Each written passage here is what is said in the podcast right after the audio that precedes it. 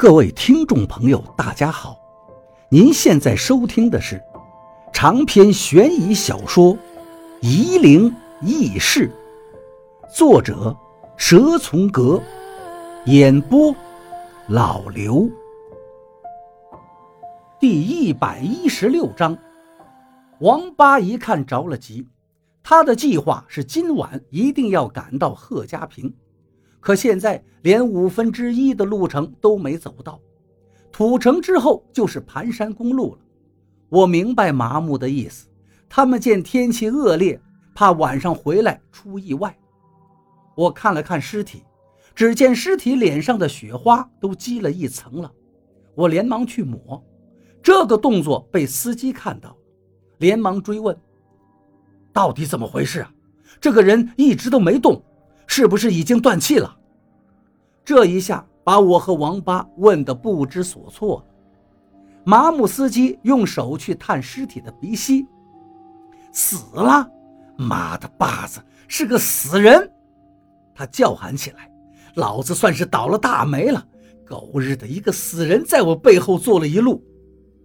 我加钱。王八说道。两个麻木司机并不答话。骑上麻木，突突突的往回走了，把我和王八还有尸体就扔在了这大山里。寒风阵阵的吹过来，我冷得发抖，把王八身上的军大衣取下来，自己也穿上，这一下暖和多了。今天绝不能在土城过夜，我们一定得走。”王八坚决地说道。“为什么？”王八慢慢说。土城不干净啊，晚上事情多，不安稳。他说完，就把尸体给背了起来，顺着盘山公路往山上走去。我无奈，只有跟着。天开始黑了，我和王八走到半山腰，被困住了。我焦急的要命，这么冷的天气，不被冻死也得扒层皮呀。看着群山连绵，风光无限，我却没有半点心思去欣赏。好在天无绝人之路，一辆拖化肥的农用车从山下慢慢的开了上来。我和王八向他招手，他在我们身边停下了。我们有病人。王八说不下去了，太假了，哪有带个病人站在盘山公路的大山上的？完全不符合常理呀！农用车司机打量我们好大一会儿，我连忙掏出烟递给他。农用车司机不说什么了。我和王八连忙把尸体抱上车后的箱板，两个人也窜了上去。我很感激这个司机，其实他肯定知道我们旁边的这是个死人，但他还是答应带我们了。好人会有好报的。我心里为他祈福。盘山公路上山，又走了一节平路，再上山就到了山顶，这就是长阳地界。我往下看去，再下山就是高家堰了。高家堰是个繁华的集镇，现在天已经黑定，山下的集镇灯火一片，农用车又开始顺着 S 型的盘山公路下山。到了山地，离高家堰还有几里路的地方，在一个岔路口停下。那个岔路是通往长阳县城的。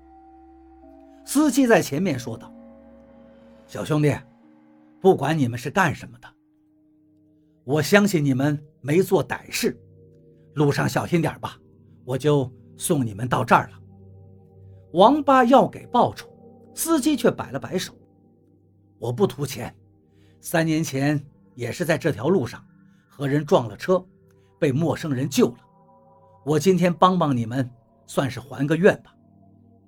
我和王八下了车，农用车朝着岔路往长阳县城方向驶去。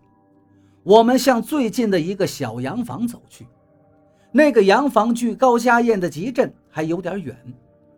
走近了，看见门口打着招牌：“住宿洗车。”再走近点看见大门口有两个花枝招展的女郎，穿着羽绒服在张望着。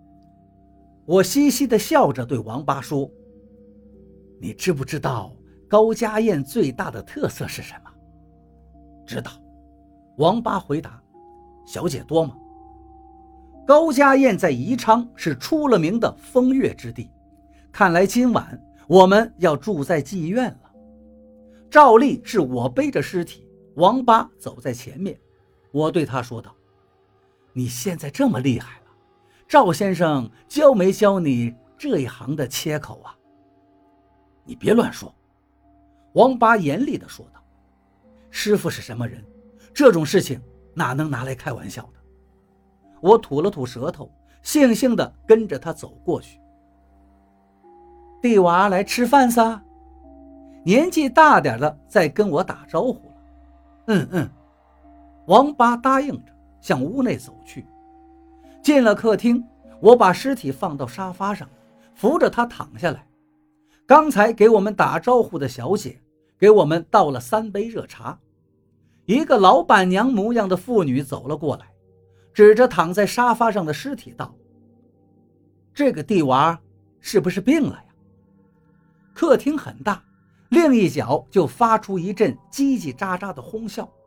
我这才仔细看过去，原来那边坐了五六个年轻小姐，围着火盆烤火。大冬天的，小姐们却都穿的并不多，身上虽然穿着羽绒服，却不拉上拉链。里面都是露脐的短小 T 恤，紧绷绷的，衬出大胸脯。穿着牛仔裤的算属于怕冷了，有两个还穿着超短裙，腿上穿着羊毛袜，看着刺眼。还好屋里不算冷，那盆白炭很起作用。小姐们在嘻嘻地笑着，欠欠的这病痨，天气这么冷，都病得爬不起来了。还要来过瘾！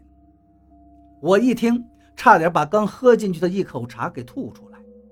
王八尴尬的要死，他可没病，他只是喝醉了。老板娘也正满脸疑惑地看着我们。王八解释道：“我们是周家老屋的，到桥边赶情。我们的一个叔伯妹妹今天嫁过去了。我这个哥哥喝酒喝得太凶，在酒席上闹起来。”我们就提前回来，哪晓得他在中巴上发酒疯，司机就把我们赶下来了。感情就是参加红白喜事的意思。王八说到这儿，尸体正好哼哼了两声。他现在骗起人来真是天衣无缝了。他现在醉得跟死了一样，我们走不成了，所以就在你们这儿吃顿饭，明早再走。老板娘一听很开心，道：“没的问题，我现在就给你们做鸡子火锅去。”王八连忙道：“吃饭不急，您先给我们找个房间吧。”一个漂亮的小姐走过来道：“你们哪个跟我去呀？”王八急了：“不是不是，我是说要给我哥哥弄个床让他睡。”小姐迟疑地说。你们不会要我跟这个喝醉了的吧？其他的小姐就轰开了玩笑。丽丽，没事儿没事儿，你连死人都能搞得定，麻木算什么呀？那个叫丽丽的小姐说道。